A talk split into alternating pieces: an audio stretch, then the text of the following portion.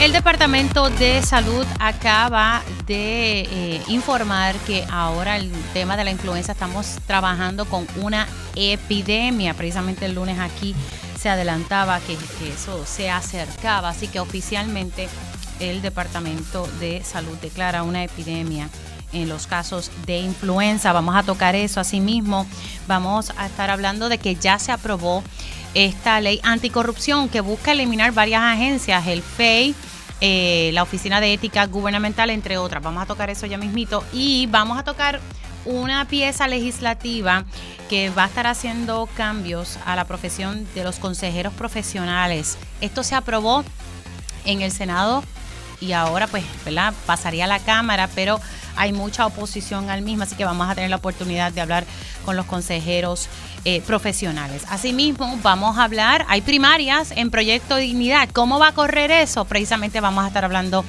con la secretaria general de Proyecto Dignidad. Hablaremos sobre la reforma universitaria que se aprobó ayer en la Cámara de Representantes.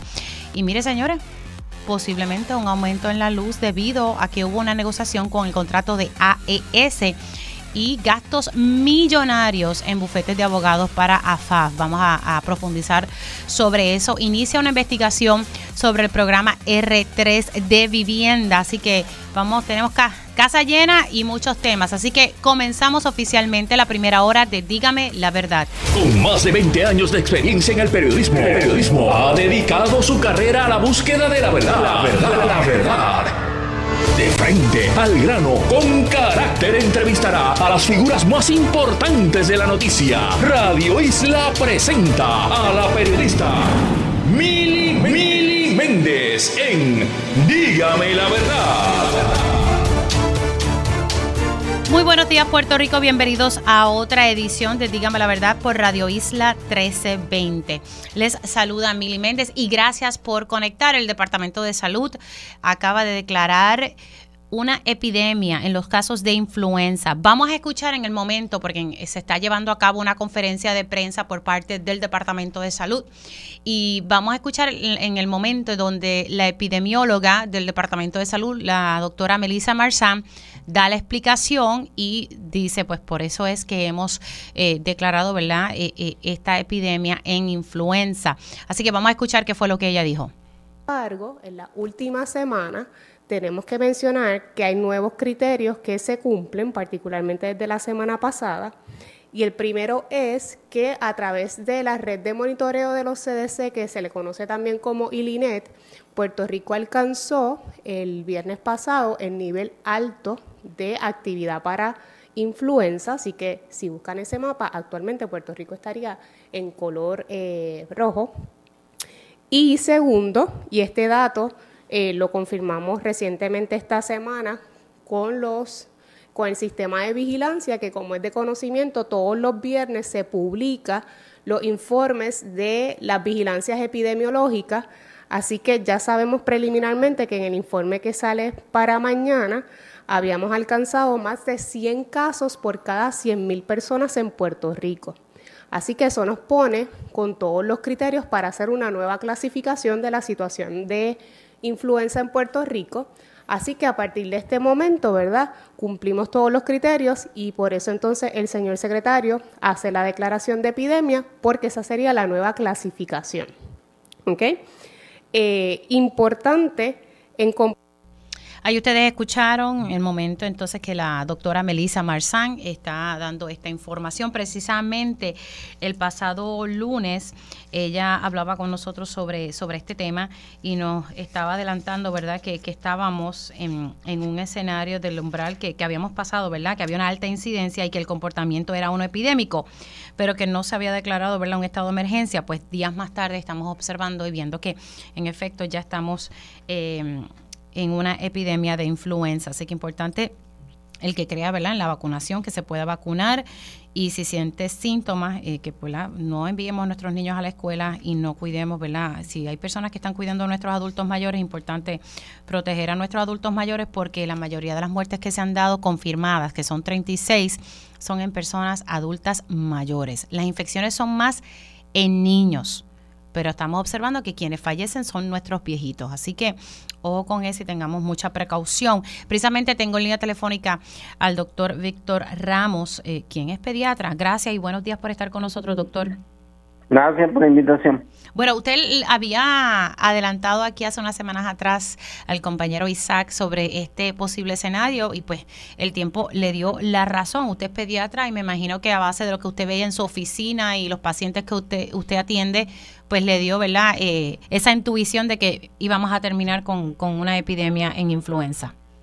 Bueno, llevamos semanas eh, trabajando en modo de, epidemia en los hospitales. Pero se confirma hoy, fíjese, ¿verdad? Sí, sí, sí, pero tenemos los hospitales llenos, sobre todo los intensivos llenos, no solo de, casos de influenza, también de casos de RSV. Estamos en la temporada alta del virus sin sitio respiratorio, como tenemos menos camas de intensivo ahora, ¿verdad? Con el cierre del intensivo pediátrico de Imacaguas y de, y de Ima Bayamón, pues hay menos camas disponibles de intensivo, más tenemos en otros lugares que tienen intensivos grandes hinchos de personal para mantener las camas intensivas. Así que hemos tenido que estar eh, con las pocas camas de, que tenemos de intensivo, con todo el piso lleno, en solo hospital, en la, ala pediátrica, y tratando de, de manejar los pacientes que, que necesitan intensivo tanto de influenza como de y otras condiciones que no sean respiratorias. Así que, que hemos estado trabajando con eso hace probablemente más, más, más de un mes, ¿verdad? Ciertamente la declaración de salud, a diferencia, por ejemplo, de COVID, que es una enfermedad que se reporta diariamente, influenza se reporta semanal, así que salud ve eh, atrasado lo que nosotros vemos en el fila diario, no es que que lo están haciendo mal, ¿verdad? Cuando se cumplen los criterios, cuando se cumplen, ¿verdad? Y la epidemióloga es alguien altamente responsable y, la doctora Iris Cardona, así que, que, que cuando se cumplieron los criterios, pues se declara, pero nosotros que estamos trabajando día a día en el film, llevamos más de un mes trabajando en modo, en modo, en modo de epidemia. Yo estaba, fue por casualidad de, de viaje en México, llegué ayer y tuve que que por lo menos bregar con dos traslados de pacientes desde México. Wow. Ahora le, le, pregunto, eh, doctor, o sea, ahora estoy viendo aquí también el detalle del comunicado de prensa y son 42 muertes. La mayoría de estas muertes se han dado, ¿verdad?, en adultos mayores, que usted sepa de casos pediátricos de fallecimiento o eso no, no está. No ha ocurrido, pero es importante. La influenza le da mucho más fuerte a los nenes que lo que le da usualmente el COVID, ¿verdad? Siempre puede haber casos graves de COVID en niños, pero la influenza le suele dar más fuerte. Y hay mucho más riesgo de que niños mueran de influenza que, que, de COVID. Claro, los adultos mayores son más débiles y siempre son más vulnerables a este tipo de, de, de enfermedades, pero también muchas veces quien los brotes están siendo en las escuelas y quien le está pegando la influenza, igual que pasaba con el COVID a los abuelitos, son los nenes. Así que es importante que todo el que tenga más de, seis meses se vacune de la vacuna de temporada de influenza y de la vacuna nueva de COVID y los cuidadores de los menores de seis meses que no se pueden vacunar, que, que estén vacunados para evitar la transmisión y lo otro ciertamente es no enviar a los niños a la escuela o ir al trabajo enfermo porque usted no va a poder identificar en su casa eh, si es COVID, si es influenza, si es RSV en el caso de un chiquito eh, o cualquier otra condición condición respiratoria, ¿verdad? Para lo único que tenemos pruebas caseras es para COVID, no para las otras condiciones. Doctor, eh, escuchaba la conferencia de prensa mientras venía de camino aquí a, Radio Isla 1320. El secretario fue enfático en que, en que los hospitales no están llenos. Él dice, bueno, sí, las salas de emergencia, pero él dice que, ¿verdad? que, no, que los hospitales no están llenos.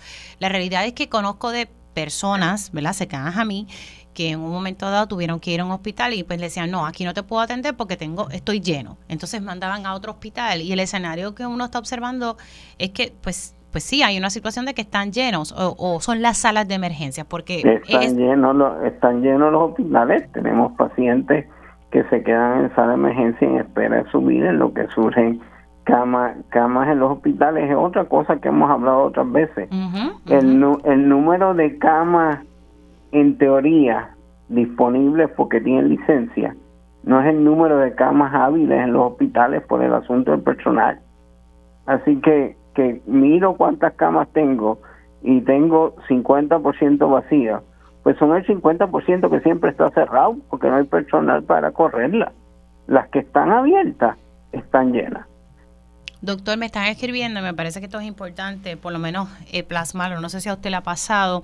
Me dicen que hay algunas aseguradoras que están entorpeciendo el acceso al beneficio de la vacuna de la influenza, eh, ¿verdad? Algunos, ¿verdad? Que tienen que ir a unos centros en particular. Hay pacientes que van a farmacias y que lamentablemente no le están cubriendo la vacuna y la tienen que pagar cash. Eh, y entonces es un momento que le estamos diciendo a la población se tiene que vacunar, pero entonces la gente va a vacunarse en una farmacia y dice, no, no, es que tu plan no te lo cubre. Que, que hagan la querella correspondiente. Las vacunas se supone que tengan cero deducible para todos los pacientes. Eso es ley tanto estatal como federal. Así que si, si algún plan no lo está cubriendo, usted haga la querella correspondiente porque a diferencia de otros medicamentos, las vacunas por ley estatal y federal tienen cero deducible para los pacientes.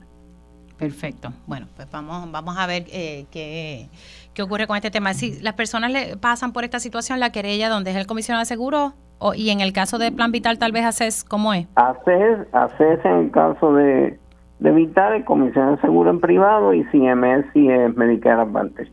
Ok, pues importante tener ese, ese detalle que supone que se le cubra esta vacuna de la influenza. Doctor, gracias. Se me cuida mucho. Siempre, siempre Cómo no. Y ustedes escucharon al doctor Víctor Ramos, expresidente del Colegio de Médicos Cirujanos de Puerto Rico, pero que es, es, pediatra.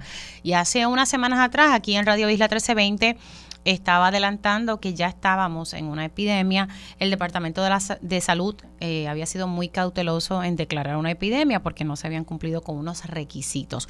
Pero sí, desde el pasado lunes, la epidemióloga Melissa Marzán nos decía aquí en Dígame la Verdad que había una alta incidencia y que sí es un comportamiento epidémico, pero no es un estado de emergencia. Eso cambió en el día de hoy.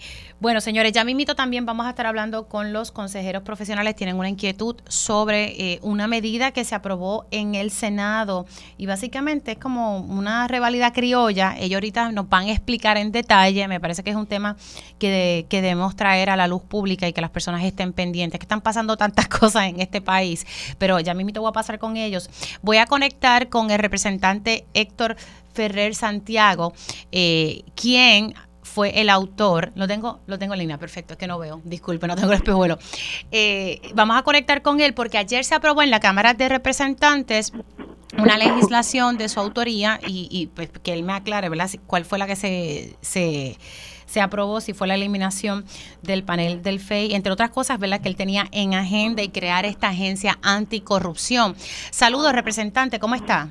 Muy buenos días a ti, Mili, y a todos los que nos están sintonizando. Un placer estar compartiendo junto a ustedes en la mañana de hoy. Gracias por estar con nosotros en momentos en que el FEI ha estado bajo fuego, pero ha estado muy activo, sometiendo casos, eh, llevando casos también a los tribunales. Ya usted sabe, ¿verdad? Eh, tenemos aquí un saldo lo que... Sí, no, el récord del 2023 que de las 75 denuncias que han presentado, solamente he encontrado 10 causas para arresto, un ínfimo 13% y si lo comparamos en términos deportivos, pues el equipo que juega de, de 10 ganadas y 65 perdidas, pues votan al coach y cambian a todos sus jugadores. Bueno, ¿qué se aprobó ayer? Porque usted tenía varias piezas legislativas para beneficio de nuestros radio escucha. Bueno, el día de ayer aprobamos la derogación del FEI y la creación de la Oficina Anticorrupción e Integridad Pública, en donde eh, va a estar a cargo el procesamiento criminal de aquellas personas que le falla la confianza del país de unos fiscales nombrados a tiempo completo, no con jugosos contratos, que no tengan conflictos de intereses y que provienen de un listado que le va a dar la sociedad civil al gobernador y que lo va a confirmar la Cámara y el Senado. Ahora, pero eh, lo que se eliminó entonces es el FEIN. No estamos hablando porque usted había presentado el proyecto para ética, la oficina de todo el mundo. A la oficina de ética gubernamental le, le hicimos unas derogaciones a la ley queda viva para educar y prevenir y para la educación continua de los funcionarios. Y en el día de ayer los compañeros del PIB, Denis Márquez y Betito de Movimiento Victoria Ciudadana, presentaron enmiendas para mantener la oficina del inspector general. Ok, así que sobrevive ética y el inspector general. Bueno, eh, correcto, eh, y la oficina del FEI pues queda derogada. Ok, el FEI es lo que entonces se estaría eliminando aquí y se crea entonces la oficina anticorrupción. ¿El inspector general y ética estarían debajo de esa oficina anticorrupción? La oficina anticorrupción sería una entidad independiente y autónoma, al igual que la oficina de inspector general y la oficina de ética gubernamental. Ok, no lo va a meter ahí dentro de esa sombrilla. No, no, no, no, no. no. Ok que estarían entonces aparte. Y esto ahora, eh, también hay una crítica de que ah, hubo algunos legisladores del PNP que no estuvieron en la votación y es que la realidad es que estaban en Washington y hubo una denuncia en torno a esto. ¿Cuántos votos a favor obtuvo esta medida?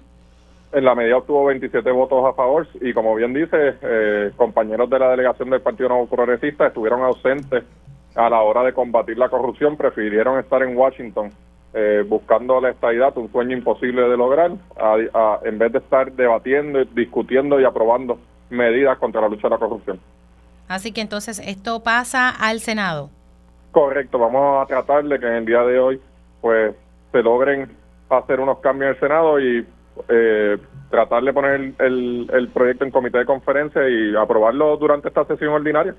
Ahora, pero, hoy es hoy es el último de aprobar eh, legislación nueva, o sea, tendrían que aprobarla hoy.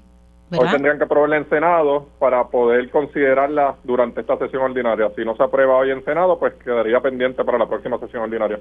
Ok, o sea, quedaría pendiente si entonces hoy no se aprueba, pero ya está, usted está moviendo fichas para que en efecto eso se mueva voy a tratar de hacer el esfuerzo para trabajar esta medida durante esta sesión ordinaria. Pero, lo contrario, pues se quedará pendiente a la, a la próxima ¿Pero cómo está el terreno? ¿Fértil o seco? No, he tocado base. Ayer terminamos casi a las once y media de la noche y no me, no, no me dio tiempo de ir al Senado.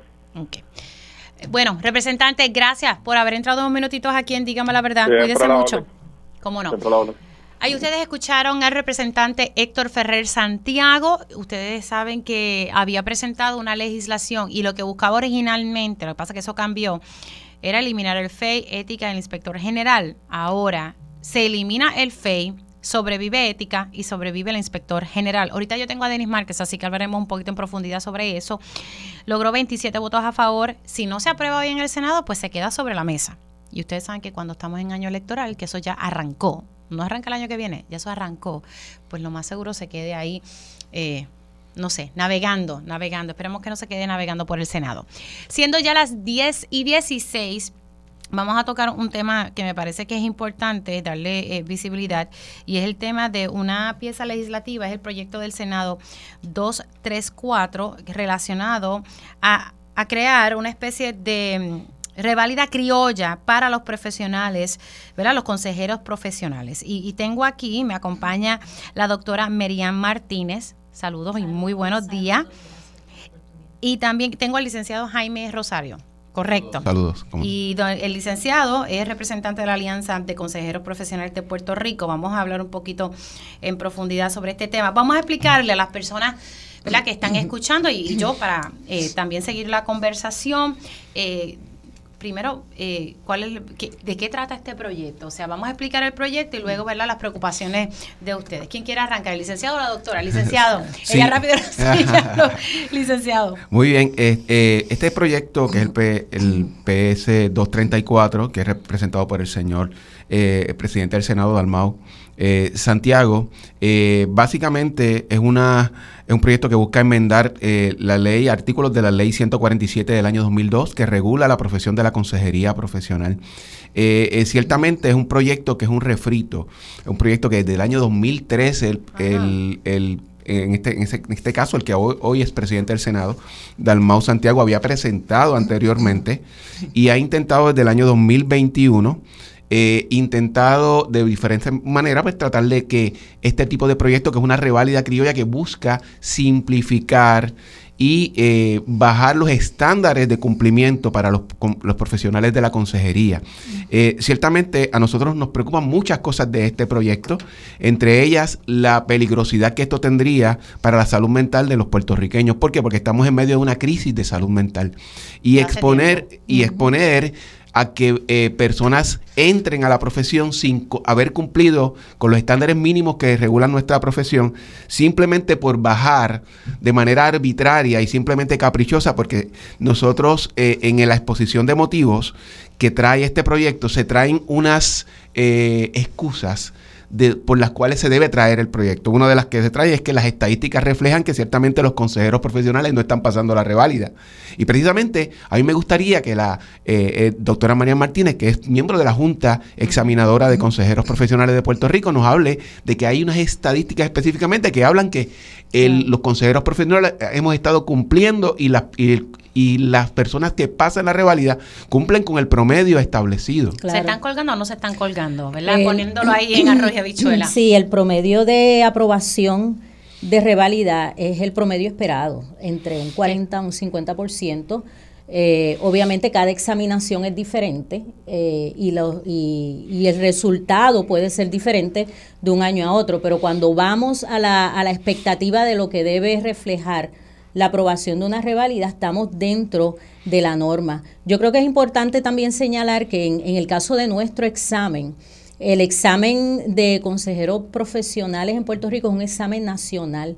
Es el mismo examen que se da en todas las jurisdicciones de Estados Unidos. O sea que si, se, si hacemos un examen local, estamos definitivamente saliéndonos de, de la competencia a nivel nacional. Y los beneficios que esto tiene claro, a mí lo que me preocupa es, o sea, una revalida, criolla que, que, va a ser el examen más fácil para los demás. Ese es el asunto, porque entonces... Porque yo, yo quiero calidad, o sea, si yo voy a un consejero profesional, yo quiero calidad que, y que cumpla con los mayores estándares, no que me le regalen la licencia. Seguro, y es y ese es el ese es otro de los puntos eh, controversiales de este... Ok, vamos a dejarlo ahí, eh, vamos a hacer una pausa y continuamos con, con este tema, y me llama la atención que entonces el presidente del Senado desde el 2013 está intentando. La pregunta es ¿por qué? ¿Qué hay detrás de esto? Porque esto es un proyecto de petición. Esa es la gran pregunta. Esa es la pregunta.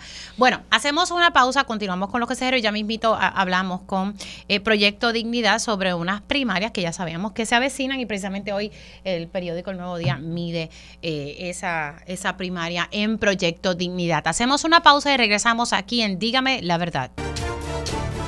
Y ya estamos de regreso aquí en Dígame la Verdad por Radio Isla 1320. Les saluda Mili Méndez. Estamos hablando eh, sobre un proyecto del Senado, el PDLS 234, que busca crear una revalida criolla para los consejeros profesionales. Comenzamos un poco la conversación y, la vamos a continuar. Me parece que es un tema importante porque a la hora de nosotros ir a, a profesionales, yo quiero que cumplan con los estándares, mire, de calidad no quiero darle un examencito para que, ¿verdad? Para que puedan eh, bypassear las exigencias que existen en este momento. Me acompaña la doctora Merian Martínez, consejera profesional, y ella está a cargo de, la ¿verdad? de la Junta Examinadora. de la Junta. Ok. Y también le acompaña el licenciado Jaime Rosario, y él es ¿verdad? Eh, el representante de la Alianza de Consejeros Profesionales de Puerto Rico, quienes se oponen a esta legislación que ya se aprobó en el Senado. Esto es un proyecto de petición y nos quedamos, ¿verdad?, eh, porque ellos se oponen a, a, esta pieza legislativa que ahora pasa a la Cámara de Representantes. Pero rapidito, esto se hizo vistas públicas en el Senado, se estudió. Yo veo el proyecto, le veo siete páginas y, me, da no. estrés. De hecho, eh, este proyecto, como bien dice compañero, que ha estado intentando pasarse desde hace años, eh, la Junta Examinadora, la Alianza de Consejeros, pero la Asociación Puertorriqueña de Consejería Profesional, eh, todas las organizaciones que tienen que ver con eh, la consejería se expresaron en contra, nos pidieron unos unas ponencias, unos memoriales escritos, todos, todo eso se escribió, todo eso se sometió. A pesar de todo eso, se aprobó y se aprobó. A pesar de que había una oposición en contra. De, de todas las organizaciones. Esto fue en la Comisión de Gobierno. Eh, se aprobó por unanimidad, eh, casi, solamente eh, la senadora Rodríguez Bebe le votó en mm. contra. por lo demás, dos abstenciones, todos los demás le votaron a favor a pesar de, de la oposición absoluta del gremio. Ok, entonces, eh, ¿qué otra? Si se crea esta revalida criolla, que realmente no, yo no veo ninguna mejoría en, en, básicamente tendríamos unos profesionales que, que, cortarían camino, como decimos por ahí, para que la gente entienda. Uno de los grandes problemas que confronta esto es que se daría una dispensa eh, como una medida transitoria, conforme a lo que establece este proyecto en el artículo 5, donde se le otorgaría licencia a cualquier persona que simplemente presente evidencia de haber tomado el examen nacional desde el 2010 hasta el 2020. Y haber fracasado. Y haber fracasado. O sea, esta persona hizo los, eh, no cumplió con los estándares, no cumplió con lo que se establece eh, en las regulaciones de nuestra profesión y se pretende que como una medida transitoria y que iría junto con la aprobación de, este proyecto, se le daría licencia a cada una de estas personas, poniendo en claro prejuicio la seguridad de salud mental de nuestro pueblo. Así que estamos levantando la voz porque estamos en momentos en los que este proyecto pudiera ser pasado hasta por descargue en medio de, una, de unas sesiones que se están dando. y eh, me preocupa hoy eso. es el último día para, para aprobación, eh, por lo menos aquí en el Senado, y tiene que ser lo mismo en, en la Cámara. Así que hay que estar eh, bien pendiente si esto ya pasó a la Cámara, cómo va a actuar la Cámara. Ustedes se han movido eh, a la Cámara. Hemos tocado puertas eh, siempre que tratamos de llegar a para poder hablar, además de todos los, documentos escritos que se han sometido.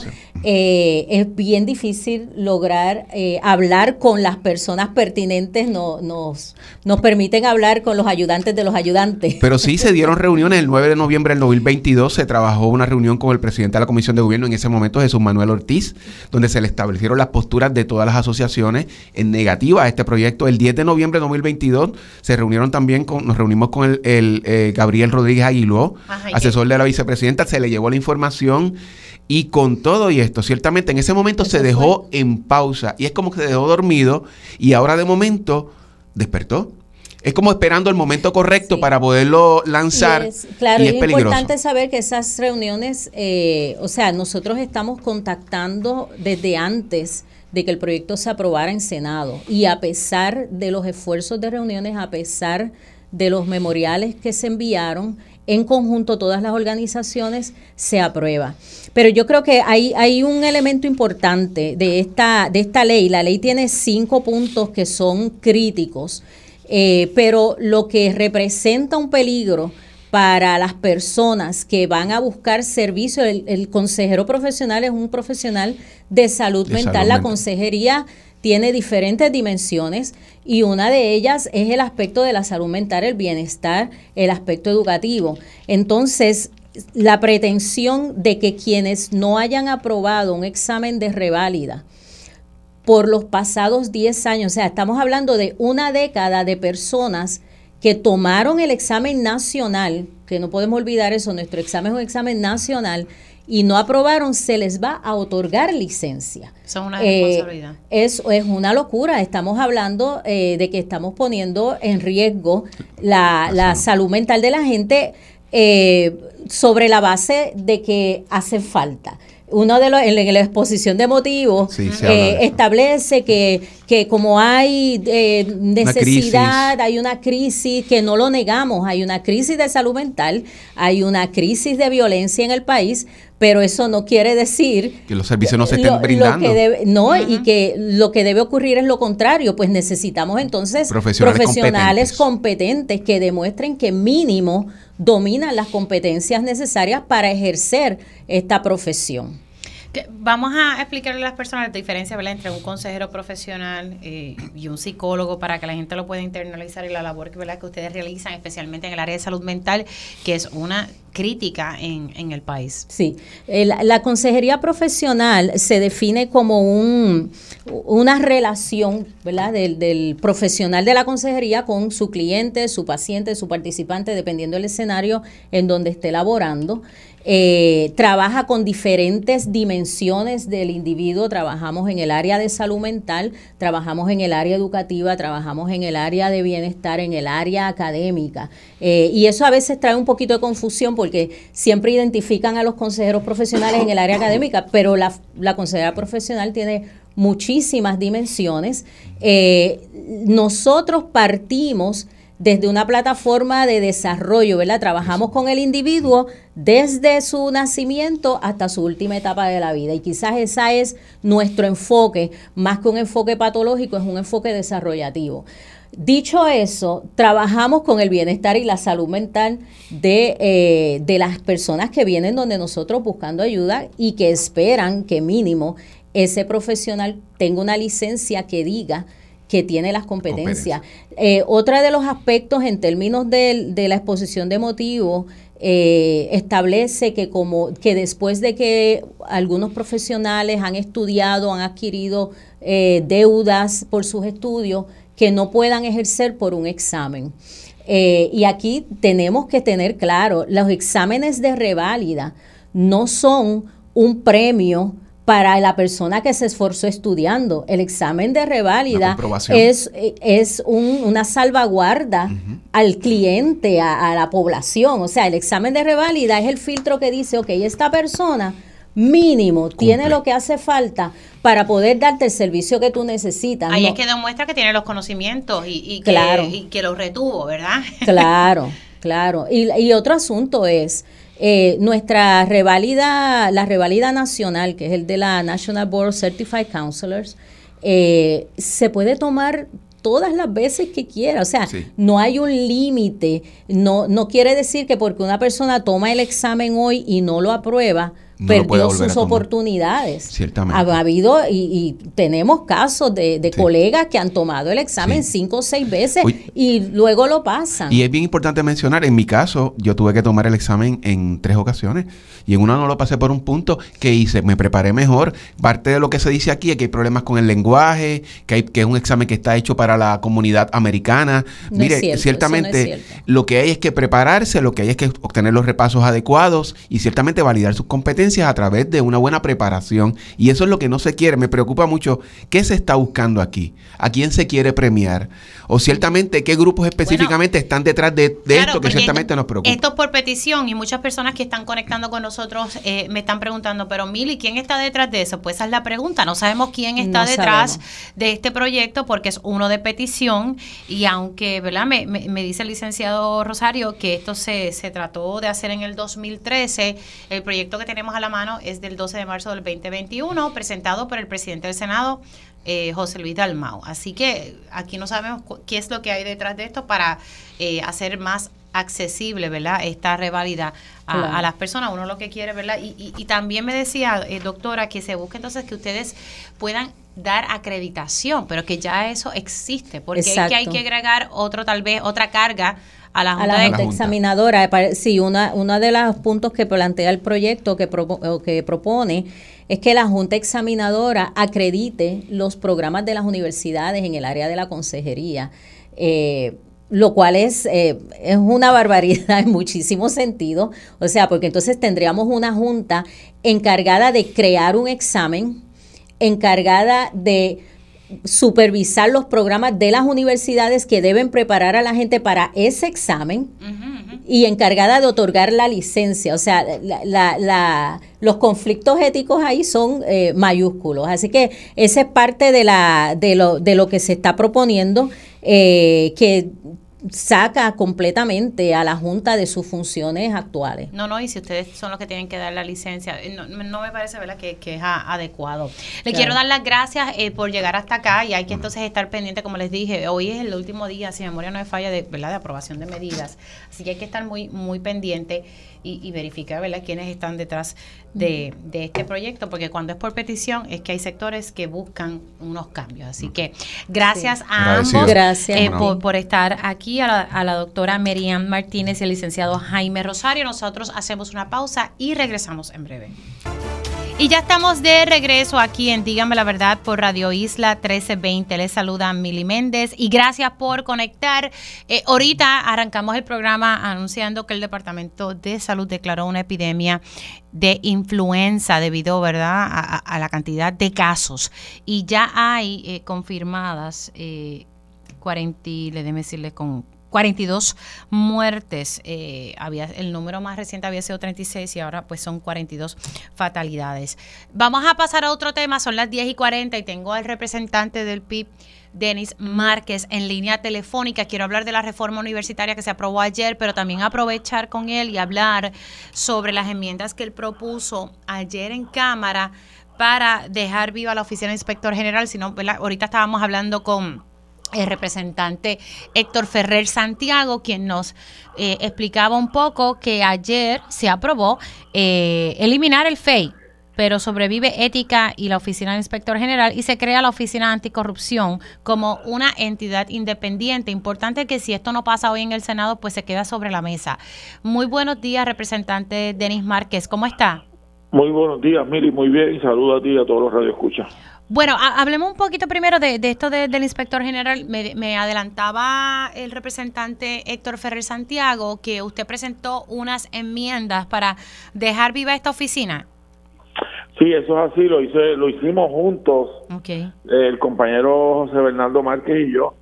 Eh, nosotros habíamos estado planteando de que favorecíamos la transformación de lo del FEI a la Oficina de Corrupción y particularmente Márquez Reyes planteaba que era demasiado abarcador. Luego empezamos a tener reuniones con, con, la, con la Oficina del Inspector General, eh, empezamos a conversar entre legisladores de diversos partidos y nos pareció que, que y bajo los criterios que nos discutieron de que las oficinas de auditorías internas y de inspección deben tener una autonomía y que deben ser separadas de las que investigan y adjudican. Entonces, eh, trabajamos con ellos unas enmiendas y hablamos con la comisión el presidente de la comisión, Héctor Ferrer, y se aprobaron, y se aprobaron, y se enfocó el proyecto fundamentalmente, aunque hay unas áreas de ética gubernamental que pasan a esta entidad, otras áreas se quedan en ética gubernamental, se elimina, como tú señalas, el FEI, y se reestructura esto, incluso la forma de nombrar y la forma eh, de contratar, que me parece que es uno de los elementos importantes. Eh, era importante mantener esta oficina del inspector general. Recientemente he estado entrevistando en varias ocasiones a la inspectora eh, general precisamente sobre informes que ha sacado recientemente. ¿Entiende que, está haciendo una, una, buena labor o que es pertinente que se mantenga viva esa oficina? Bueno, yo creo que lo que es importante que, que se mantenga viva. Hablábamos de que es importante que, que se le hubiese dado la oportunidad de dar a conocer lo que se está haciendo yo me reuní con ella y con su equipo de trabajo y entendemos que yo voté a favor de la creación de, esta entidad. O sea que ha sido consistente entonces. Sí, entonces en esa medida pues eh, estuvimos a tiempo de hacer ese cambio independientemente de la composición de las personas, es una institución que es importante en términos de lo que está realizando y que debe seguir y debe hacer más todavía y ahora esto es un buen pie forzado, decía yo en mi oficina, para mirar con más detenimiento los informes y las cosas que está haciendo, que honestamente pues no no no, no lo habíamos visto y no, y no lo habíamos conocido hasta reunirnos con ella. Sí, y déjeme decirle, yo que la he entrevistado en varias ocasiones, son varios los informes que, que por lo menos no quiero decir que se activó desde que se dijo que se iba a eliminar, pero por lo menos ha sido más proactiva en divulgar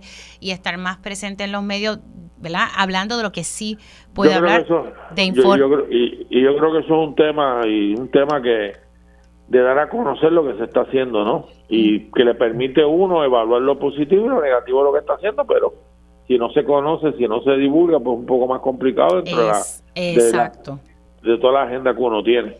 Ahora, le eh, varias cosas que me decía la inspectora general y que se lo comento aquí rapidito, es que muchos de los jefes de agencia o funcionarios en la agencia reacios a, aceptar los señalamientos, reacios a corregir, eh, y, se lo digo porque he estado, por ejemplo, en unos informes recientes, he estado entrevistando a funcionarios y como que no, no, eso no es correcto, a ella la están informando mal y al final del día ella tiene la razón, o sea que pese a que ella está haciendo su trabajo, las agencias se ponen reacias a reconocer.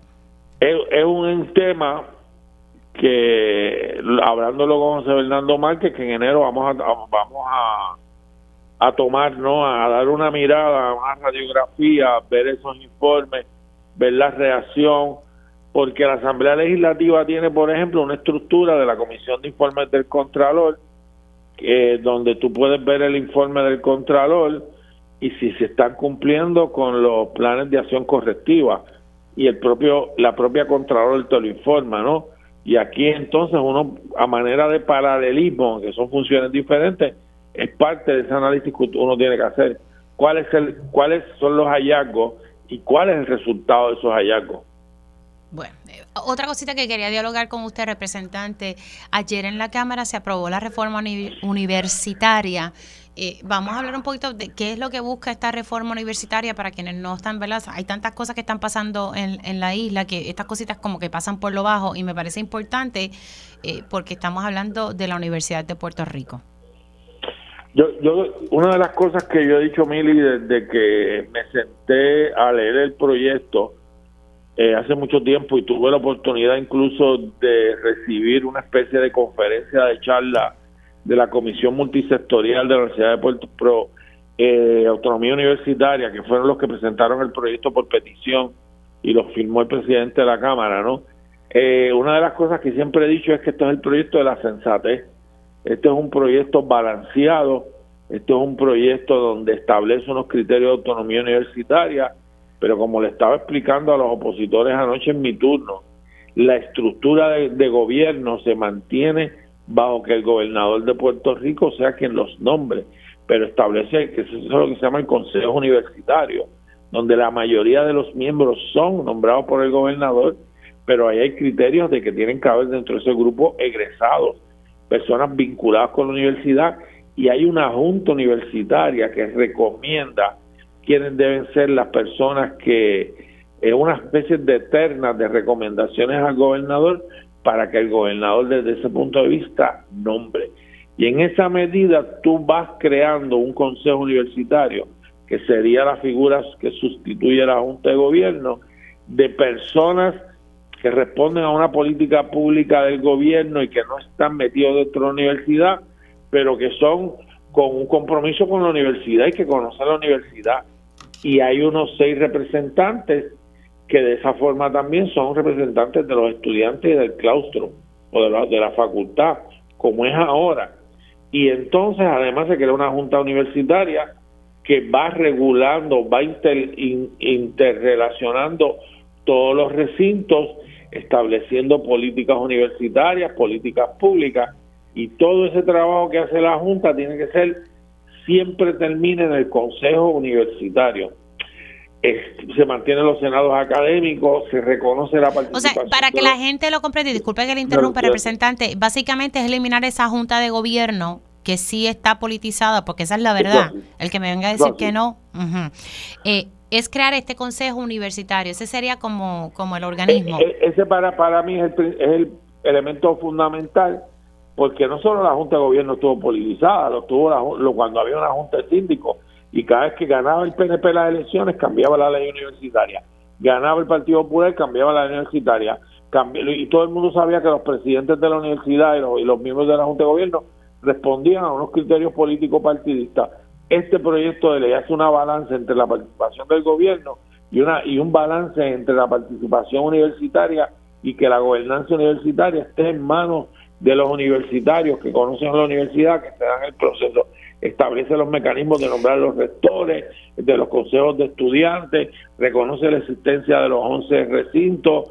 A mí me parece que es un gran proyecto, lo estuve impulsando, trabajé con las enmiendas, eh, eh, y lo, lo apoyo totalmente, más aún cuando uno es egresado de esa universidad, yo tengo familiares que dieron la vida por la autonomía universitaria. Me parece que es un proyecto importantísimo para el país. Ojalá la sensatez llegue entre los miembros del PNP y se den cuenta que esto es un buen proyecto balanceado eh, y bueno para el país. Pero lamentablemente usted sabe que esa sensatez eh, en algunos no, no llegó.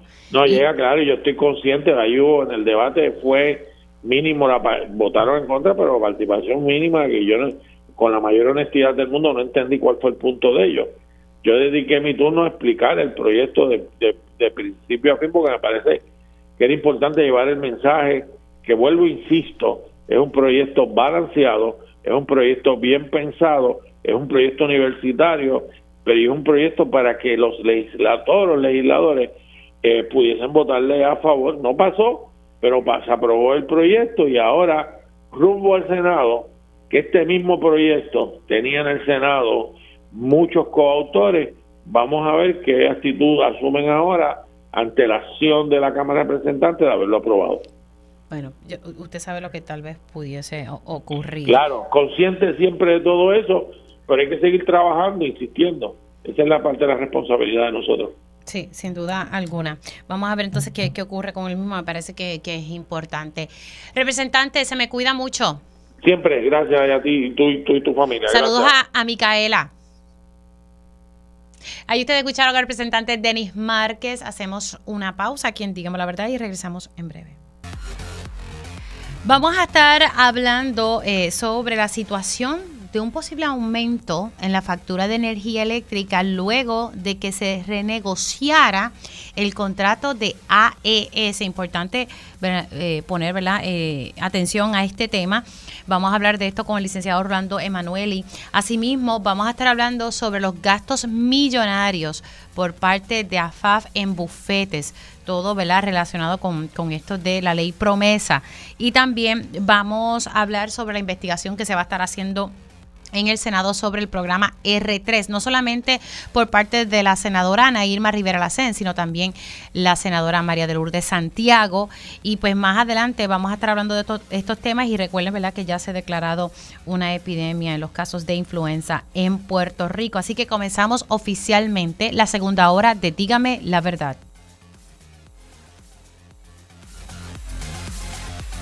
Conéctate a radioisla.tv para ver las reacciones de las entrevistas en vivo. En vivo. Esto es Dígame la verdad con Mili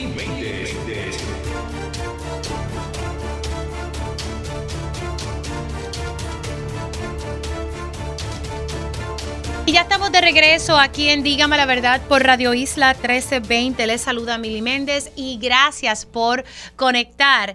Ya mismito vamos a, pasar con nuestra compañera Suheili López. ¿Por qué? Porque sigue lloviendo. No sé si, si usted ¿verdad? ha estado eh, pendiente, pero algo que nos han recomendado y ayer precisamente el Servicio Nacional de Meteorología nos decía y les exhortaba a las personas que siempre se mantuvieran conectados para saber cuál, ¿verdad? cuáles son las condiciones del tiempo específicamente, ¿verdad? porque hay en unas áreas que está lloviendo más que en otras. Así que queremos conectar ya mismito con su Hailey sobre este tema y recordándole a ustedes que si usted se perdió algún detalle de la primera hora de Dígame la verdad, siempre la versión podcast de este y otros programas se hacen disponibles en radioisla.tv o usted puede buscar su plataforma de podcast favorita y puede entonces escuchar Dígame la verdad. Y como les dije, Radio Isla TV, usted va a la pestaña que dice podcast y ahí encuentra todos los programas de Radio Isla 1320 que se hacen disponibles en horas de la tarde. Conozco muchas personas que conectan, ¿verdad? Que están trabajando, pero conectan en la noche y se mantienen informados escuchando este programa y los programas de Radio Isla 1320. También se hace disponible la versión del Facebook Live que usted va a poder accesar una vez termine este programa. Y estuvimos dialogando eh, y, hablando sobre la epidemia de influenza que se decretó eh, por parte del Departamento de Salud de manera oficial.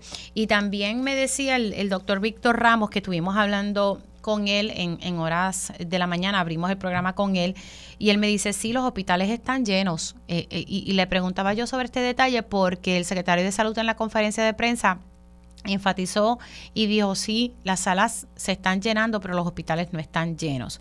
No obstante, eh, el doctor Víctor Ramos dice que sí, que están llenas y que también tienen muchos casos del virus sincitial, no solamente de influenza, sino del virus sincitial y también súmele los casos de COVID-19. Se han registrado 42 muertes por influenza. Entonces, también me levantaron un planteamiento de que hay algunas aseguradoras que no quieren cubrir la vacuna de influenza y sí se supone que se cubre y que sea cero deducible. Si esto le está pasando a usted, pues someta una querella porque se supone que esto se esté cubriendo. Bueno, señores, siendo ya las 11 y 1, sí, pasamos con nuestra meteoróloga Suheili López Belén. Suheili, ¿estás bien?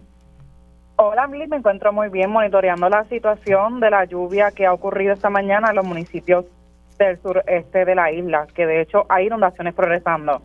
En el sureste. Sí, hay un importante. Más temprano estuvo en vigor un aviso de inundación repentina para Patillas, Maunabo, Humacao y Yabucoa. Esas áreas específicamente han recibido una a cuatro pulgadas de lluvia bastante significativo, que ocurrió en un corto periodo de tiempo. la lluvia ya ha ido finalizando, la lluvia que persiste hasta ahora pues está ocurriendo cerquita de la colindancia de Humacao con Nahuabo. ¿Qué sucede? Que el aviso de inundaciones repentinas se reemplazó por una advertencia de inundación, porque aunque ya dejó de llover, pues los terrenos siguen respondiendo a las fuertes escorrentías y pues la situación está un tanto complicada, por ejemplo, en el municipio de Maunabo, donde río Maunabo se salió de su cauce. Así que es bien importante eh, las personas que se encuentran en esa localidad que tengan mucha cautela, ya que también los terrenos están expuestos a deslizamientos de tierra por la saturación. ¿Qué podemos esperar? Durante las próximas horas, pues por lo menos en el este de la isla va a seguir mejorando la situación respecto al tiempo. Sin embargo, ya una vez ingresemos, luego de la una, dos de la tarde, es probable que aguaceros desde el pasaje de la negada ingresen hacia los municipios del este de la isla en general, por ejemplo, la región de Fajardo, Ceiba, la región de Río Grande, la zona del Yunque en general pudiera estar expuesta a lluvia fuerte entre las 2 a 5 de la tarde. Así que de ser lluvia excesiva pudieran ocurrir nuevas inundaciones. Espérate, desde las 2 de, las 5, de 2 a 5 de la tarde, ¿en qué áreas nuevamente? Discúlpame. La región del Yunque en general, la región de Nahuabo, el municipio de Las Piedras, Río Grande, Luquillo, Ceiba, Fajardo, son municipios que estarán expuestos a lluvia fuerte por la tarde, ya que justo en el pasaje de la negada entre Vieques, Culebra y la Isla Grande se están formando aguaceros y entonces están proyectando que ganarán cobertura de aquí a la tarde. Así que eso, esa zona de inestabilidad puede dominar justo en el este de la isla. En la región metropolitana, pues los modelos no están proyectando tanta lluvia fuerte durante la tarde, pero eso es algo que tampoco podemos descartar, ya que pues la vaguada es una bastante activa, se mantiene presente y las vaguadas pues tienden a dejar lluvia más fuerte en, en unos lugares si los comparamos con otros. Así que también hay que estar atentos en la zona metropolitana en caso de que si llueve, pues a la hora de la salida de los trabajos en su mayoría que coinciden con ese tránsito pesado, pues que no vaya a ser que tengamos inundaciones en carreteras. Otras áreas de la isla que pueden recibir lluvia por la tarde es el oeste de la isla en general y el suroeste. Pueden desarrollarse de tronadas después de la una de la tarde. Y la vaguada va a continuar con sus efectos hasta este viernes, así que vamos a continuar con esos periodos de en cuando nubosidad y sol que se filtra. De repente llueve fuerte, ocurren inundaciones, así vamos a continuar hasta este próximo viernes. La humedad va a retirarse el sábado el sábado va a ser un día de transición a un periodo de tiempo seco y estable. El sábado lo que vamos a tener es humedad residual, es decir, que la humedad que esté disponible se combinaría con el calor del día y por lo menos llovería por la tarde. Las áreas más expuestas serían el oeste de la isla en general. Ya entonces desde el, domingo en adelante llega aire seco y, y, el tiempo estará mucho más tranquilo. Ok, así que pues, lluvia y lluvia y lluvia, literalmente. Así que nada, importante que siempre nos mantengamos conectados. Aquí en Radio Isla 1320 siempre tenemos a Sujeli López Belén, eh, que nos da la información más reciente. Y yo pues me paso con, con la sombrilla para arriba y para abajo, porque es que esto, como tú dices, especialmente en la zona metropolitana, tal vez no hay mucha lluvia que se está esperando, pero las cosas pueden cambiar de la noche a la mañana. Así que a estar pendientes. Claro, cuídense muchísimo y especialmente en esas áreas que son propensas a deslizamientos de tierra, tengan mucha cautela, porque aunque no esté lloviendo, si el suelo está bien saturado y pues tenemos ese flujo de agua que está progresando dentro de tierra, puede afectar y ocurrir nuevos deslizamientos y derrumbes, así que cautela. Gracias, Ujeli, por la información, te me cuidas mucho. Igual. Cómo no, ahí ustedes escucharon a su Haley López Pelén. Eh, importante, el río Maunabo se saludó de su causa, de la información que ella nos está proveyendo. El sureste hubo una advertencia de inundaciones, así que ojo, y se espera bastante lluvia en la región este entre 2 a 5 de la tarde. No así en la zona metropolitana, pero no baje la guardia, siempre manténgase informado porque esto puede cambiar en cualquier momento. Esas lluvias del pasado viernes precisamente era su Haley quien lo había advertido. Eh, ¿Se acuerdan de esas lluvias del viernes que hasta los carros en el túnel Minilla se quedaron? Pues ella lo había advertido, así que ojo, vamos a mantenernos informados eh, porque uno pensará, pues es un poquito de lluvia, sí, pero si son tantas eh, horas corridas con mucha con esta lluvia, pues sí, comienzan las inundaciones y ya ustedes saben lo que, lo que vimos en la zona metropolitana. Siendo las 11 y 6, voy con mi experto en la ley promesa. Bueno, vamos con el licenciado Rolando Emanueli, quien está en línea telefónica. Saludos, Rolando, ¿cómo estás? Todo muy bien, Mili. Espero que tú también estés bien. Saludos. Bueno, vamos a hablar de. A mí me llama la atención que. Y déjame buscar el artículo específico. Estamos hablando que hoy el vocero sacó una, una información, una noticia en torno a que se negoció ¿verdad? Eh, este eh, contrato lo hizo la Autoridad de Energía Eléctrica con AES, que es la planta que quema carbón allá en, Guayama y que este contrato se supone que, que, vence ahora en el 2017. Eso tengo entendido que se queda 2017, en el 2027. Mira cómo yo estoy, me fui para atrás. En el 2027 se supone que venza el mismo y que ellos se estén moviendo a otro tipo de, energía.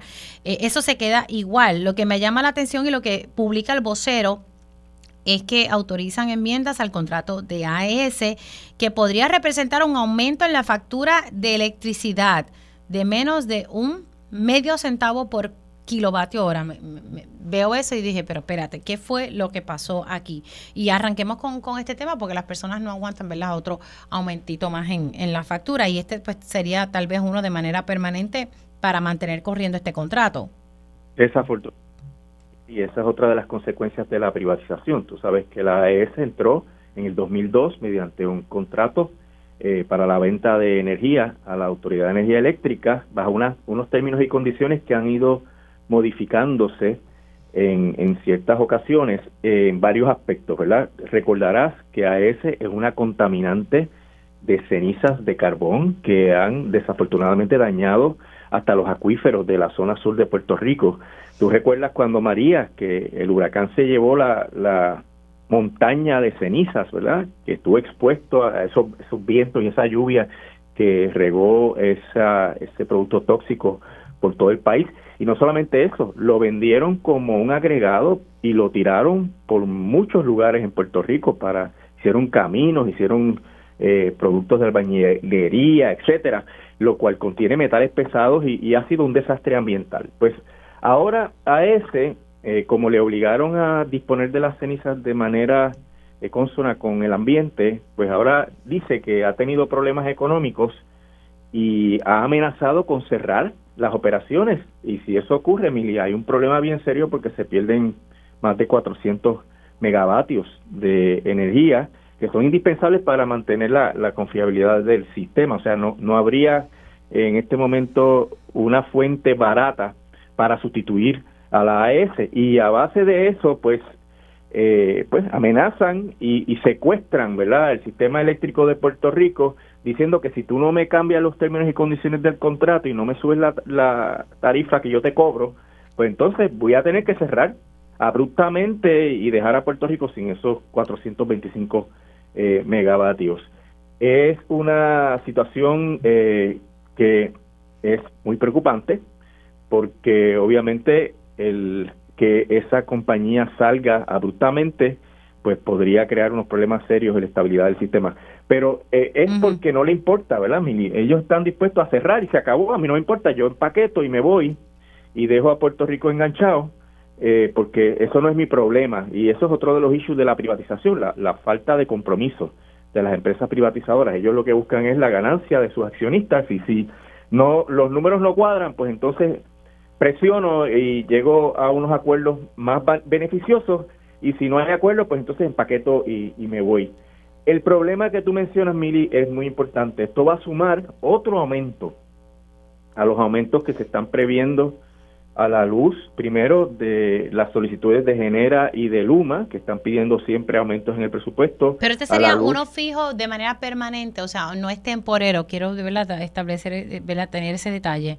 Por lo menos hasta el 2027, porque ahí es que expira el contrato. La, la cuestión del aumento la hacen bajo la promesa de que permitiría a la AES sobrevivir económicamente, no cerrar abruptamente, para que entonces también pueda instalar eh, unos paneles solares, ¿verdad? Una finca solar que permita una transición más ordenada a la energía eh, renovable. Pero eh, el aumento, pues obviamente va a sumarse a todos los aumentos que hemos discutido en este espacio, que incluyen estas peticiones de aumento de presupuesto de Luma Genera, los que son trimestrales, que dependen del costo del petróleo, y los que vienen con el plan de ajuste de la deuda, y esos son sustanciales y, esto pues va a crear una situación eh, ya discutimos la semana pasada el estudio de Caraballo Cueto, se están preparando otros estudios sobre el impacto del aumento de la energía y va a complicar la situación económica del país.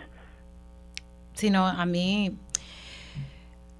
Eh, nosotros estamos haciendo esto para salvar a ese. Vamos, porque... Eso mismo es, eso mismo es, Emily.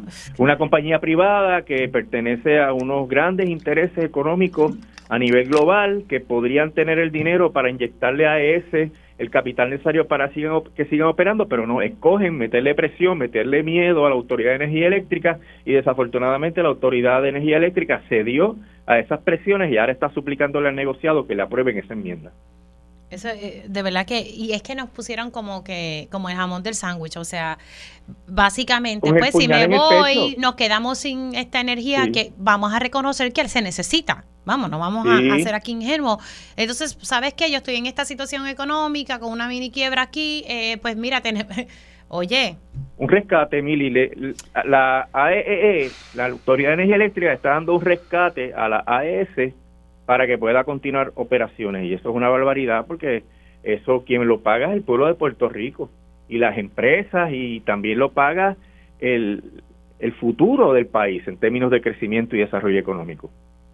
Wow, de verdad increíble. Vamos a hablar de otro tema que me parece importante que, que le demos eh, bastante, ¿verdad? El tiempo que, que nos queda antes de irnos a la pausa. Eh, los contratos de bufetes que tiene AFAF eh, y, que todo está relacionado con, esto de la quiebra. Eh, vamos a hablar en, detalle, porque esto se, hace público, de cuántos millones estamos hablando y, y, para qué en específico, licenciado. Sí, mira, cuando se aprobó la ley promesa, la Oficina de Contabilidad del Congreso dijo que promesa podría costar 300 millones de dólares, la implantación de todos los planes de ajuste, etcétera. Pero ya va por más de 1.500 millones de dólares. Entonces te llamé la atención sobre la última factura que sometió el bufete de O'Melveny, que es un bufete de Nueva York, un bufete internacional eh, que representa al gobierno. Sabes que Proskauer representa a la Junta y Proskauer factura más que O'Melveny y este, obviamente eso lo paga Puerto Rico porque todo lo que genera la ley promesa no lo paga el gobierno federal, lo paga Puerto Rico y lo pagamos nosotros con nuestras contribuciones. Pues te llamé la atención sobre la última factura, que esto está corriendo bastante atrasado, así que no me quiero imaginar cuáles son las facturas más recientes. Las que te estoy mostrando, ¿verdad? Que te envié, eh, fueron hasta enero del 2022, ¿verdad? Hace un año atrás. Y hasta esa fecha se habían facturado 59 millones con 92 mil 175 dólares. Había gastos por 2 millones 119 mil 619. Eh, tuviste que ellos pusieron esto en una tablita y no lo sumaron, ¿verdad? Para que la gente no viera. Yo me tomé la molestia de sumarlo. Y en, en total, ese bufete hasta enero del 2022 ha facturado 61 millones 211 mil 794 con 95 centavos. Y eso, pues obviamente es por encima de lo que factura Proscaur, así que las dos entidades gubernamentales que representan al gobierno de Puerto Rico, pues están eh, facturando de manera duplicada y esto lo pagamos nosotros. Y, y esto es en este momento del 2022 de enero, así que no sabemos, recuerda que el plan de ajuste de la deuda de la autoridad se presentó eh, a finales del 2022 y hubo todo un proceso de negociación, así que las facturas de honorarios de ese tiempo deben ser enormes. Sí, hasta enero del 2022, ya pasó enero del 2023, ya mismo vamos para, para el 2024, o sea, están bien retrasados con esa factura.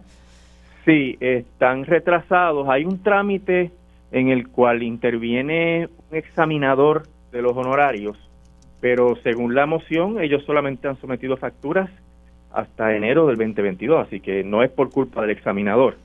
Así que lo que anticipo es que las facturas de este año 2023 y del año 2024, que va a ser bien intenso también, van a ser mucho más altas de las que se expresaron en esta moción. Ay, padre, de verdad que mucho, que mucho dinero. Y eso solamente lo que ha hecho, o sea, estos son bufetes contratados por AFAF, para tenerlo claro. Este es el bufete de AFAF, pero no hablemos de los consultores financieros.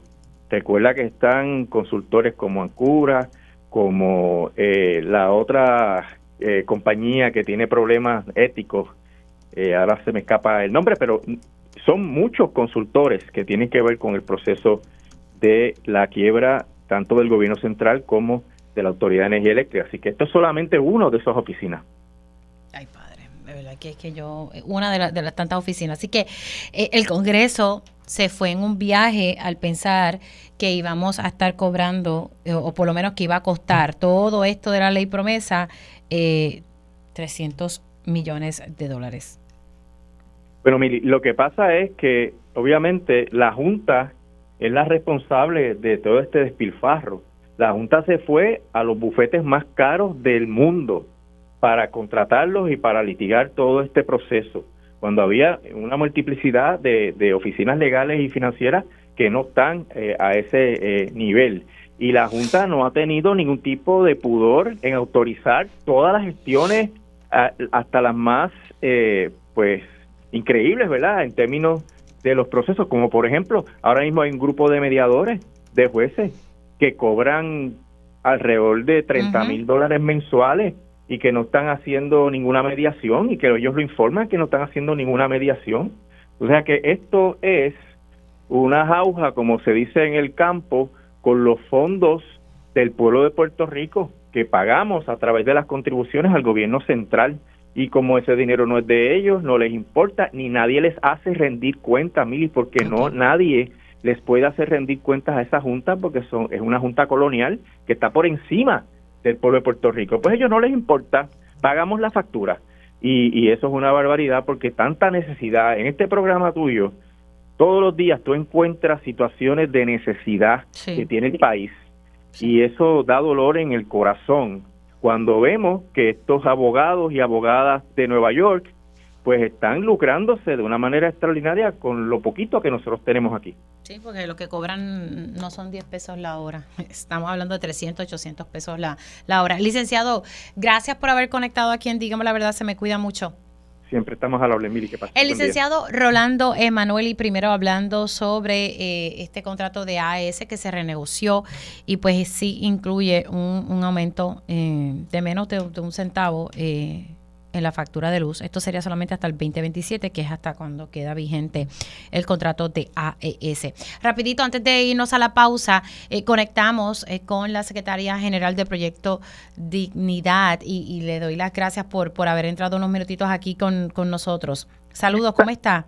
Saludos, Mili, muy bien, gracias a Dios. Bueno, eh, eh, primarias, ¿verdad? En, en Proyecto Dignidad, eh, Nilda Pérez, señores, que no puede decir el nombre, Nilda Pérez, que es la secretaria general de Proyecto Dignidad. Primarias entonces para febrero, ¿cómo estaría corriendo esto?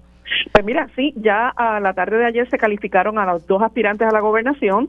Estamos contra el reloj, ¿verdad? Porque se estima que la primaria pueda ser en algún momento del mes de febrero eh, ya el próximo sábado, 18 de noviembre, vamos a tener una reunión general donde vamos a estar ah, explicando a nuestra eh, feligresía, ¿no? La, la, parte de los miembros bonafides y afiliados, todo lo que es referente al proceso de primaria y todos los candidatos ah, eh, calificados de nuestra colectividad y las posiciones que se van a reabrir desde el 19 en adelante de noviembre hasta el 2 de enero, de enero donde se estipula la ley, para aquellas posiciones vacantes donde no tengamos eh, candidatos calificados. Okay. Así que eh, el 18 de noviembre es importante esa reunión a nivel general, pero entonces esta primaria en el área de la gobernación, por lo menos que es lo que tenemos ¿verdad? claro, sería en qué fecha de febrero, el 7 de febrero creo. Mira, se, está estimando el 11 de febrero. 11 de febrero. Eh, ¿verdad? Nuestro reglamento aprobado en la Asamblea del 24 de junio establece que en algún momento del mes de febrero, obviamente esta fecha tenemos que coordinar con la Comisión Estatal de Elecciones, pero tentativamente el 11 de febrero. ¿Y esto correría eh, con fondos de Proyecto Dignidad?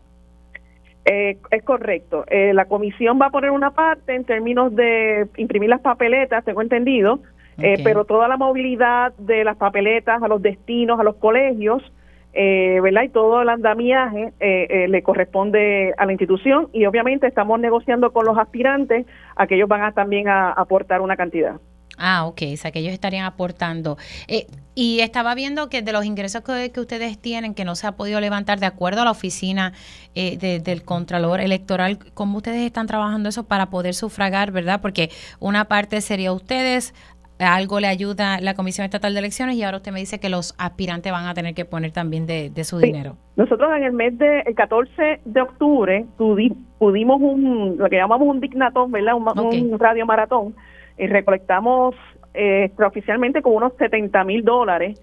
Eh, que estamos en ese proceso de recolección de fondos. Pensamos hacer otra actividad de recolección de fondos este próximo domingo, eh, 12 de noviembre, una cena concierto, más eh, pensamos hacer otro radio maratón quizás para el mes de diciembre. O sea que estamos en el proceso de recaudación de fondos. Así que este domingo tienen un evento eh, el 12 de noviembre, una cena concierto para entonces levantar fondos para Proyecto Dignidad. Eso es correcto. Gracias por haber conectado con nosotros, se me cuida mucho. Cómo no, gracias. Nilda Pérez, ella es la secretaria general de Proyecto Dignidad. En efecto, primarias se estima que sería el 11 de febrero. Eh, interesante aquí que los eh, aspirantes, en este caso, lo que está ya confirmado, son los precandidatos a la gobernación de Proyecto Dignidad, tienen, van a tener que poner de su dinero ellos están haciendo actividades para levantar fondos, porque si usted va ahora mismo a la oficina del control electoral, Proyecto Dignidad tiene cero recaudos, literalmente cero. Obviamente, aquí me está diciendo la secretaria que el 14 de octubre lograron hacer un evento donde levantaron 70 mil dólares y están en ese proceso. Hacemos una pausa y regresamos en breve. Y ya estamos de regreso aquí en Dígame la Verdad por Radio Isla 1320. Les saluda Mili Méndez y gracias por conectar. Llevamos aquí eh, varias semanas dándole seguimiento al programa de R3. Me parece que es importante también el equipo de Rayos X. El compañero José Carlos Sánchez ha, hecho una labor extraordinaria eh, levantando casos eh, que le estrujan el corazón a cualquiera. Que a una persona le, le, destruyan la casa y de momento le digan, sí, te vamos a construir un nuevo hogar, no te preocupes. Y de momento digan, ¿sabes qué? No, no, no cualifica. Son muchos los casos que se están viendo en Puerto Rico. Ya hay investigaciones que van a iniciar. La semana pasada la senadora Ana Irma Rivera Lacen nos decía aquí en este espacio que va a hacer una investigación sobre este programa. Ella ya estaba haciendo una investigación sobre ¿verdad? Eh, el acceso de vivienda a las personas, lo difícil, pues entonces va a modificar y va a iniciar vistas públicas sobre el programa R3. Y por otro lado, también leí que la senadora del PIB, María de Santiago, iba a hacer lo propio. Pues qué bueno, yo creo que hay que darle visibilidad. Eh, y si hay que corregir, pues por favor corrijan, porque esto es un programa que está bajo el Departamento de la Vivienda, que son sufragados con fondos federales y sé que hay contrataciones, pues hay que fiscalizar a estas empresas que están llevando a cabo esta labor para que al final del día la ayuda sí llegue y no se quede ahí entre empresa y empresa que están haciendo las labores. Precisamente, eh, una de tantas cosas que, que hace Ayuda Legal Puerto Rico es atender estos asuntos, entre otros, y tengo a la directora ejecutiva de Ayuda Legal Puerto Rico, la licenciada Ariana Godró, en línea. Saludos, ¿cómo estás? Saludos, Mili, siempre agradecida a ti a Radio Isla por la oportunidad. Eh, y verdad, lamentablemente seguimos hablando de R3, que es uno de los programas con los que nosotras comenzamos a trabajar ya en el 2018, justo después de María, cuando anticipábamos que el programa venía con muchos errores de diseño y que lamentablemente nos ha atrapado estos últimos cuatro años ya trabajando con casos y representando familias que todavía no ven un techo seguro sobre sus cabezas. Y este programa supone o que, o que repare, reconstruya o reubique, ¿verdad? A las personas. Por eso le este decimos R3. sí, este es el programa principal de vivienda. Este programa suponía reparar o reconstruir vivienda. Eh, eh, era el, programa más grande. Estamos hablando de un programa que se le asignó inicialmente 3 mil millones de dólares, más de 3 mil millones de dólares. Y la reubicación, Mili, suponía ser la última estrategia. ¿Qué es lo que estamos viendo? Familias que entraron al programa eh, y que de repente eh, como bien señalaba la senadora María de Santiago eh, en las noticias ayer, y hablaba y decía, gente que se les dijo que podían escoger la pintura de la casa, gente que ya les iban a entregar una casa y de momento les dicen, no, los costos de construcción son tan altos que te voy a dar un voucher. Imagínese que a usted le digan que usted le van a arreglar la casa.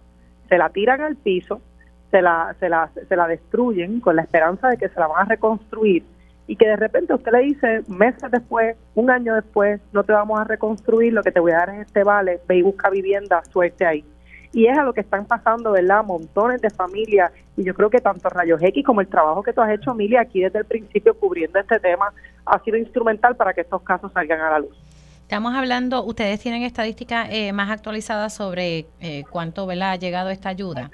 Claro que sí, te voy a dar el número más reciente porque nosotras en Ayuda Legal Puerto Rico sometemos una solicitud de información pública, tengo los números más recientes que son que apenas han terminado 5.700 reconstrucciones y reparaciones. Eh, y en términos de la gente que ha conseguido que se le ha dado un voucher para buscar una casa en el mercado de vivienda, se han dado 3.600 vouchers, pero solamente 240 familias han logrado cerrar una compra-venta. Y voy a repetir ese número porque eso es lo que le está pasando a la gente, que de 3.600 familias que tienen un voucher, solamente 240 logran cerrar una compra-venta. ¿Qué significa eso? Que tú darle a una familia un voucher para reubicarlo a la gente que nos escucha aquí a través de radio, es literalmente condenarla a, a la incertidumbre, a que pasen meses y meses. Y Mili, te quiero decir aquí porque no se ha dicho en los medios y no hemos logrado hacer el ruido que queremos con eso, la guía todavía dice que la gente tiene 90 días para conseguir la casa y que se puede prorrogar por 90 días más. El secretario ha dicho que él no está implementando eso, que él está siendo flexible, pero aquí viene un cambio de administración para cualquiera de los lados. Y si ese cambio de administración se da y esa guía no se cambia, ese voucher se quedó en el aire. Hmm.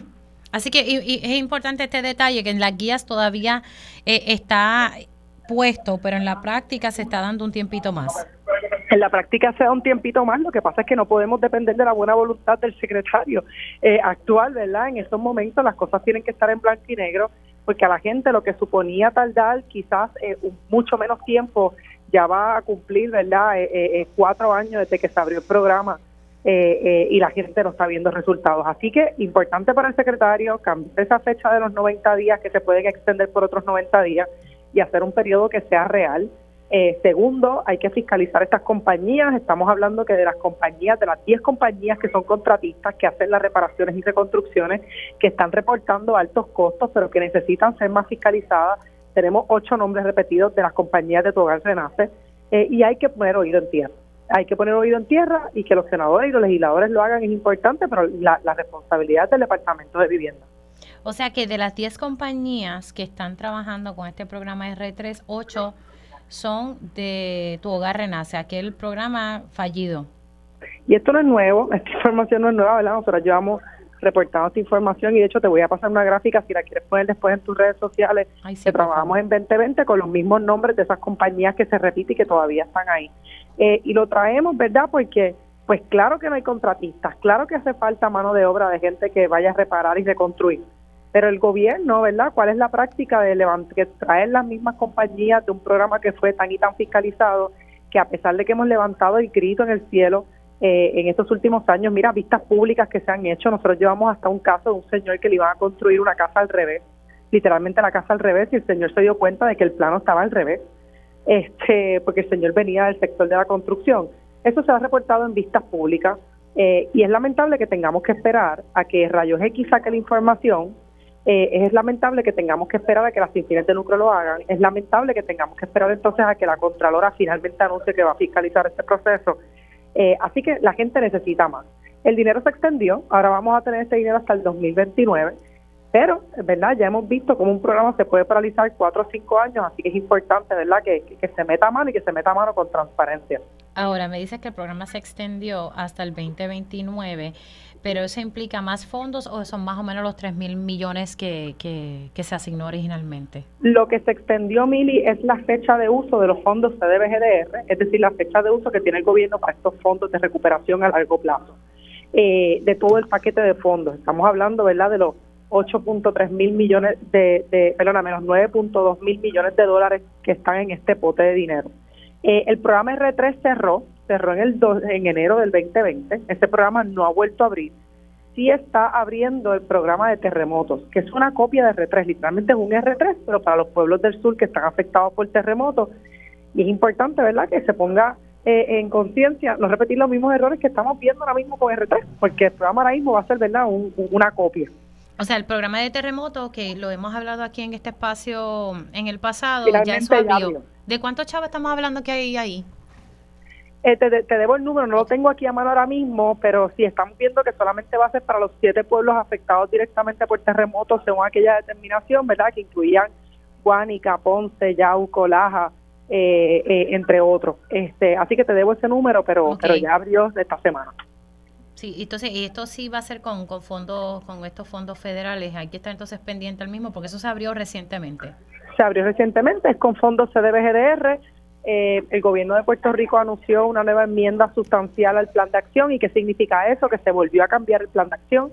Hay un periodo de comentarios públicos que yo sé que la gente pues no siempre se entera, pero importante porque el gobierno finalmente ¿verdad? nos están escuchando y está, anunciando que va a ser un programa, es de planificación nada más, pero vamos a ver qué pasa ahí de planificación con las propiedades vacantes o propiedades en desuso.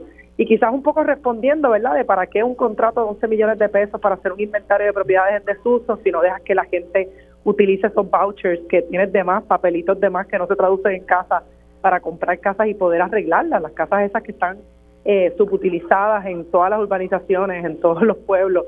Eh, así que el gobierno acaba de anunciar que va a empezar un programa de planificación para propiedades vacantes. Vamos a ver qué es lo que va a estar pasando con eso, pero quiero verdad que, que, la gente sepa que eso pasó ahora el 7 de noviembre, ese anuncio. ¿Cuál tú dices? El programa, eh, un programa para planificación de qué se va a hacer con las unidades vacantes, con propiedades vacantes, propiedades abandonadas. Ah, ok, ok. ¿Qué estaría pasando aquí? Eso es lo que el gobierno está, el, Departamento de la Vivienda anunció un programa para planificar qué vamos a hacer con esas propiedades.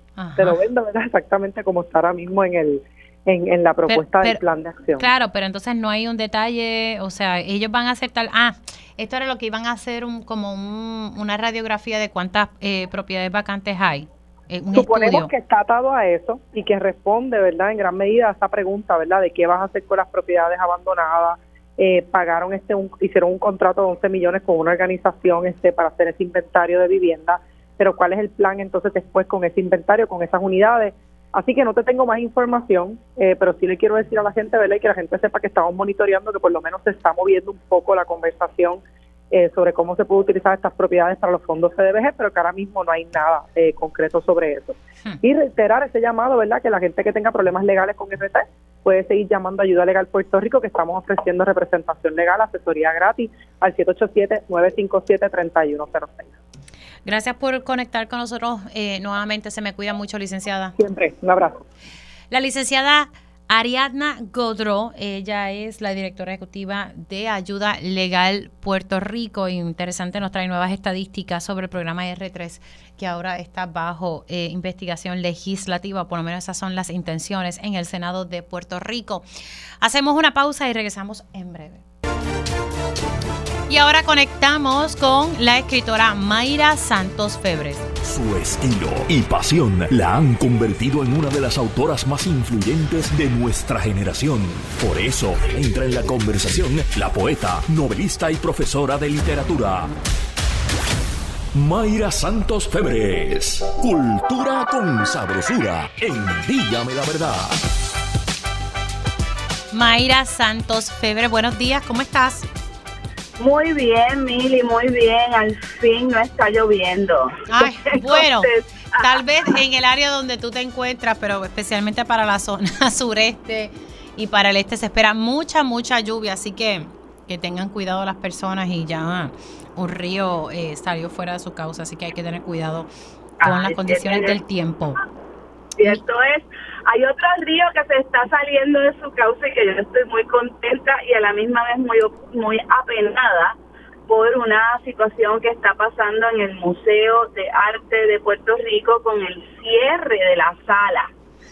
Cecilia Horta, déjame contarte. Sí, estuve buscando información sobre ella, así que vamos a hablar sobre la labor que ella hizo como artista plástica, así que adelante. Pues mira, eh, estamos en un momento histórico bien importante en cuanto a las artes visuales en Puerto Rico, sobre todo el reconocimiento de las aportaciones de artistas afrodescendientes. Se le dio la beca MacArthur y un reconocimiento del Whitney Museum a Daniel Lynn. También ha ganado premios a Wilda Sterling, la maestra del performance en Puerto Rico, descendiente y alumna directa de Silvia del Villar también una beca eh, de la Chapel Foundation a Gadiel Rivera, una persona que hace muchos años está trabajando el arte afro solito, bajo condiciones este, injustas, también a Edwin Velázquez, el gran curador de esa exposición de hace 25 años, ocho artistas negros, y por ahí puedo seguir. Ahora mismo hay cuatro eh, o más eh, exposiciones sobre que recogen los trabajos de artistas afrodescendientes, al fin se les hace justicia. eh, una bellísima, bellísima exposición que yo honestamente insisto que se le, todo el mundo debe ir a verla en el Museo de las Américas de Ina Arroyo, que se llama Travesías, Crossings, es gratis, es bellísima esa exposición, por favor, lleven a sus grupos estudiantiles, vayan, véanla. Otra de esas exposiciones es eh, la exposición de José Arturo Ballester Panelli en el Centro de Bellas Artes de Caguas, eh, eh, y la otra es la exposición Puerto Rico Negre en el Museo de Arte Contemporáneo que recoge el trabajo de más de, 30, de 40 artistas afrodescendientes. En ese mismo momento en que está este auge, en que hay una vanguardia de arte, se abre, ¿verdad? Las salas. Eh, y los museos y los centros de bellas artes para al fin acoger a nuestros artistas visuales afrodescendientes, el Museo de Arte de Puerto Rico cierra la sala Cecilia Horta sin decirle a nadie. ¿Por qué? ¿Pero por porque qué? Le quitan la tarja y le ponen la tarja de la hija de un donante al Museo de Arte de Puerto Rico. Yo entiendo que los museos en estos momentos tienen que recibir esos fondos porque hay mucho corte, ¿verdad?, presupuestario, pero que hayan sacado, removido esa tarja sin, de, sin tener un plan alterno, eh, eh, eh, sin hablar con, con nadie, con la comunidad, con los artistas, con los curadores, sin tener en cuenta este calendario de exposiciones que está haciendo todo lo contrario, abriendo espacios que le debían al arte puertorriqueño y al arte afrodescendiente es un error de procedimiento. Y Cecilia Horta, para las personas que no conozcan eh, eh, quién era, ¿verdad? No los culpo. Cecilia Horta fue la primera pintora afrodescendiente eh, de importancia internacional en Puerto Rico. Cecilia estudió eh, su maestría en arte, lo que le dejaron estudiar al principio Exacto. fue ser maestra de educación, de, de economía doméstica, eso fue lo que ella pudo estudiar, pero ella siempre estaba interesada en ser artista, eh, luego ejerció como maestra de arte en, la, en, el, en la, el sistema de educación pública de Puerto Rico, eh, logró una maestría, una beca para irse a estudiar eh, muralismo eh, y pintura en la Universidad de México.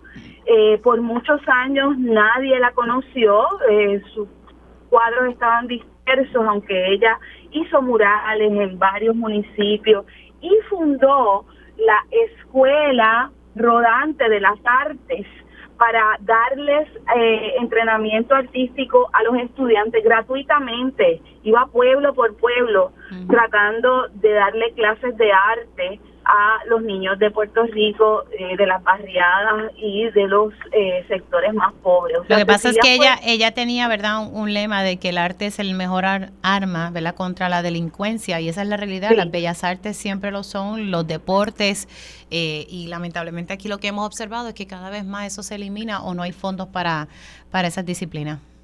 Sí, pero hay fondos para cárceles juveniles sí. y hay uh -huh. cárceles para poner toda esa población. Cuesta más caro eh, ese proceso punitivo que un proceso remediativo. Yo lo sé porque yo soy artista y eh, esa es mi sanación, es la manera en que yo logro canalizar eh, mis, mis, sentimientos, las ansiedades y a la misma vez, ¿verdad? Eh, entrenar mi cabeza para poder utilizarla de una manera que le haga bien tanto a mí como a la sociedad. Cecilia Horta fue bien importante, bien importante. Y entonces que se haga ese, ese, esa violencia sistémica en estos momentos en que toda la otra red de museos y galerías afro va en otra, perdón, la red de museos y galerías de Puerto Rico va en otra dirección, no entiendo qué es lo que pasa con el Museo de Arte de Puerto Rico. Esta noticia sale en Art News eh, y nos llama la atención el curador Edwin Velázquez de que esto está ocurriendo. No tenemos información eh, fidedigna y oficial de qué se va a hacer para remediar esta situación. No, no, y, y por qué, por el hecho de que alguien vino, donó dinero, pues simplemente lo sacas de, no sé, ah, eh, sería bueno ¿verdad? saber las razones eh, por las cuales hacen eso o buscar y que se pueda buscar la manera de que entonces puedan poner la ¿sabe? ubicarlo, no sé, algo, algo se puede hacer. se pueden, hay otras cosas que se pueden hacer, vamos a buscar esa esa situación, esa posibilidad, porque no podemos hacer esto. El Museo de, eh, y el municipio de Carolina, especialmente su oficina de cultura, ha abierto una exposición de Cecilia Horta este, celebrando su natalicio. Eh, eh, estuvimos los otros días en el Museo de Carolina junto con una, una un grupo de escuelas de quinto grado, cuarto grado de Vistamar, en donde yo le leí un cuento de Cecilia Horta y varios cuentos infantiles de Cecilia Horta, uno de ellos ilustrado por la gran ilustradora Minali Álvarez. Este, y los niños fue fabuloso porque ellos leyeron el cuento conmigo, luego fueron a la, a la exposición Qué bueno. No, y de eso se trata, de, que, que los, nuestros niños conozcan a, nuestros artistas y, que sepan ¿verdad? Su, su, valor. Se me ha acabado el tiempo, Mayra. Gracias por, por conectar y traer este tema que me parece que, que es uno importante. Un abrazo. Bueno, ustedes escucharon ahí a Mayra Santos Febres y nosotros hacemos una pausa y al regreso tiempo igual.